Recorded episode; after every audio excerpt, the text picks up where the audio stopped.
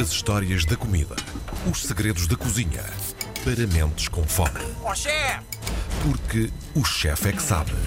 Mais uma vez tiramos o chapéu a Tiago Emanuel Santos, o nosso chefe residente, chefe de serviço. Olá, Tiago. Olá, queridos. Olá, Tudo bom bem? dia. Sim, Tudo bem? Eu, eu acho sempre piada cada vez que vocês dizem "Eh, hoje vamos ao relatório de Mercúrio, espero sempre uma coisa mais esotérica. Ah, nunca, nunca associo ao Mercúrio- Mercúrio Deus, não ao Mercúrio, ao Mercúrio eh, termómetro, mas isso é. não podemos falar disso porque João de Bacalhau não aceita estas, essas situações um bocadinho mais esotéricas não, eu- e, portanto, Atenção, eu aceito a influência do planeta na meteorologia. Deste planeta, senhor. não dos outros. É, mas Pronto. não como eu, não acredita muito na ex- exotermia, não é? Não, não, não sou disso. Não sou disso. Meus queridos, hoje vamos falar de uma coisa também muito importante na nossa vida, que é o sal.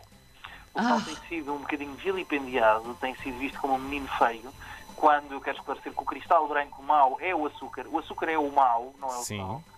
Ah, mas que eu gosto imenso e que é extremamente importante. Ele é tão importante na nossa cozinha e que tem uma origem antiguíssima. Para terem um bocadinho de noção, ah, o primeiro registro que nós temos escrito de relação de sal ah, é em 2700 a.C. na China. Os egípcios usavam já sal para mumificar. Ah, na- para mumificar, mumificar os corpos, obviamente, e na Grécia Antiga funcionava como moeda de troca, que era uma coisa muito interessante.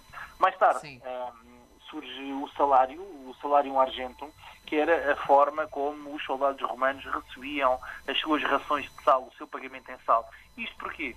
Não havia frigoríficos, não é? E nós tínhamos que conservar os nossos alimentos e as únicas formas que tínhamos de os conservar eram com sal e, obviamente, com secagem, com curas muito prolongadas. Ah, o sal foi, por isso, uma fonte de conflito enormíssima, com várias guerras, especialmente nos romanos.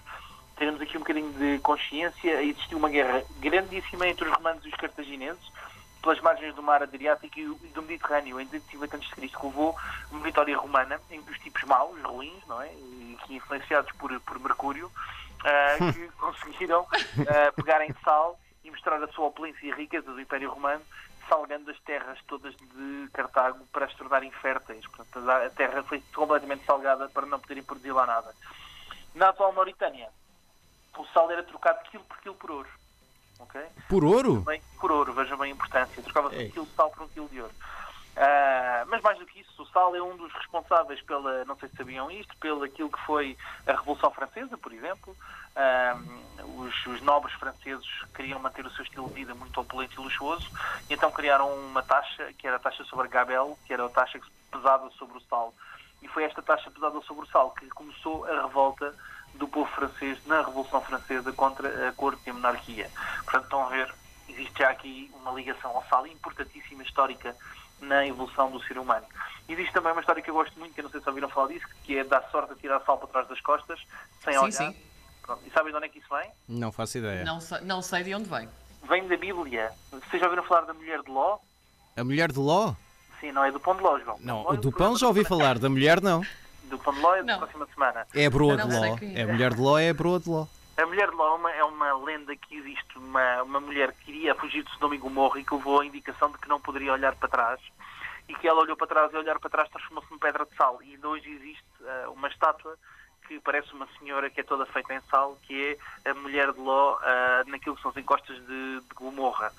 E, portanto, é por isso que se diz que deve tirar sal para trás das costas sem olhar, exatamente para fazer ah, aso a esta questão de que se olharmos para trás transformamos-nos numa pedra de sal. E depois também temos, obviamente, a, a ligação do sal, por exemplo, à última ceia, o quadro do Da Vinci, que tem todos os, todos os apóstolos sentados à mesa. Se vocês repararem, a seguir vão à internet e pesquisem, por favor, vão ver que em frente a Judas está um saleiro derramado, caído para cima da mesa. Ah, isto quer dizer porquê? Porque desperdiçar sal era um crime. Era, era, era o desperdício de sal que estava a ser feito com Judas ah, e que ele estava a simbolizar aquilo que era o adquirir e cometer mais tarde, depois da última ceia. Eu achei que ele era apenas trapalhão, mas pronto. também, também, também, também. E, e, portanto conseguem ver que povoa grandemente aquilo que é a nossa, a nossa cultura e a nossa história enquanto povo. Portugal tem cinco regiões importantíssimas de produção de sal. A região da Aveiro, Figueira da Foz, Setúbal, Alcácer ah, do Sal, daí o nome Alcácer do Sal e Algarve. Ah, também aqui fazemos uma menção honrosa para, para Rio Maior, tem uma produção ah, muito, muito interessante.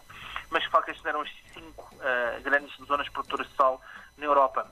Sal esse que, por exemplo, na região de Troia, estava associado a outra coisa que era o garume. Não sei se já ouviram falar disto ou não.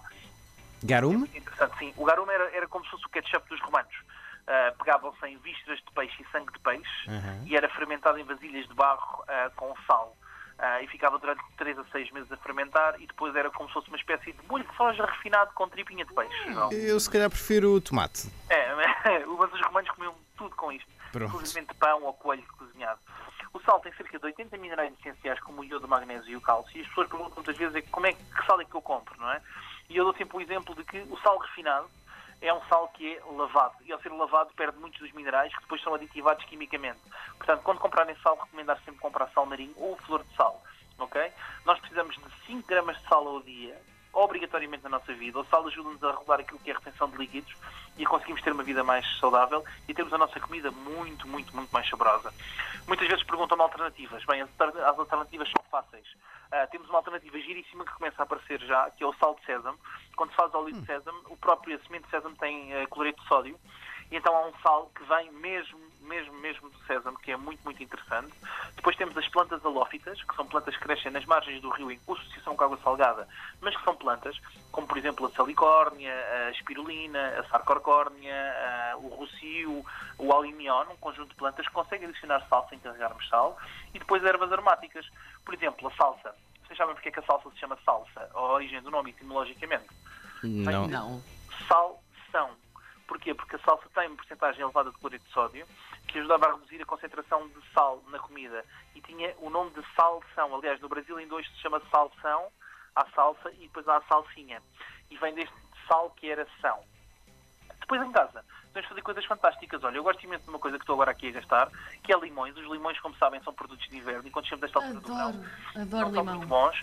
Então eu gosto imenso de fazer limão confit. Como é que as pessoas podem fazer isto em casa? E o que é que é limão confitado ou limão conservado em sal? Vamos pegar em limões e vamos não cortá-los, mas só fazer assim um golpe com a faca em, em quarto. Estão a ver a ideia? Cortarmos em quarto Sim. com a faca sem separar da casca. Depois colocamos num pote com água ah, e pesamos o pote, ah, pesamos a água e os limões, o peso dos limões. Imaginem que temos 2 kg de limão e água. Juntamos a esses 2 kg 2,8% de sal. Quer dizer que pomos 28 gramas de sal por cada litro de, por cada litro de água. Sim. Colocamos num frasco durante seis meses e esse limão fica para o resto da vida, ok? Fica conservado. E podemos usar sempre a casca de limão, para ser sempre fresca e ácida e leve, quando queremos fazer um salteado ligeiro, quando queremos comer uma salada de, olha, uma salada de feijão verde está na altura, salteada, não sei, feijão verde salteado com manteiga, com limão confit, espetacular. Depois temos também, obviamente, a nossa massa de pimentão e alho, que é também feita com sal. É uma conserva de sal, é uma cura. E, portanto, aquilo que se faz é pegar em sal, dispor por camadas entre pimentos vermelhos que são abertos, ficam a curtir durante uma semana, escorre-se os restos de água e depois tritura-se todo. As pessoas podem fazer essa própria massa de pimentão em casa, que é muito mais saborosa, e depois podem juntar o vosso toque pessoal, juntar um pouco de alho, um pouco de milho, um pouco de louro, enfim, aquilo que nós gostamos e fazemos uma massa de pimentão orientada para aquilo que é o nosso gosto. E depois, nesta altura do ano, João, não pode faltar também o peixinho ao sal. Ora bem, Vou deixar aqui uma dica para quem faz peixe ao sal, que é, regra geral, as pessoas não fazem porque gastam muito sal fazer peixe ao sal. Então, como é que eu faço em casa? É para pouparmos mais e com o mesmo resultado. Que é, pegamos umas raspinhas de limão, raspamos umas raspinhas de limão para o sal, ok? E depois usamos só um quilo de sal. Pegamos em 5 claras de ovo, que geralmente até sobram quando fazemos algum doce e temos no congelador. Batemos as claras em castelo e envolvemos o sal com as claras em castelo. Isto vai fazer com que nós usemos muito menos sal na preparação e o resultado seja exatamente o mesmo. E aromatizamos as nossas claras em castelo com este sal de limão ou sal de laranja, ou o que nós quisermos, batemos em castelo, envolvemos o nosso sal nessa clara em castelo e depois moldamos o nosso peixinho e assamos o nosso peixe e os legumes ao sal, que é muito importante. Os legumes cozinhados ao sal. Com Uma maravilha. sal, eu tenho a certeza que esta semana toda a gente vai ser mais feliz. Não tenho a menor dúvida. Eu estou cheia de fome com esta conversa toda. olha, eu já almoçava isso. Eh, pá, mas vamos sempre a tempo. É só irmos pescar, apanhar eh, sal, deixarmos, deixarmos o sal eh, ficar completamente seco nas salinas, rasparmos o sal, apanharmos o sal. Eu acho que é... Vamos a tempo, João. Vamos a tempo. Se- Pronto. Tá bem. Vou. Obrigado mais uma vez. E para a semana vamos falar de pão de ló. Vamos falar de pão de ló Ai, aceito.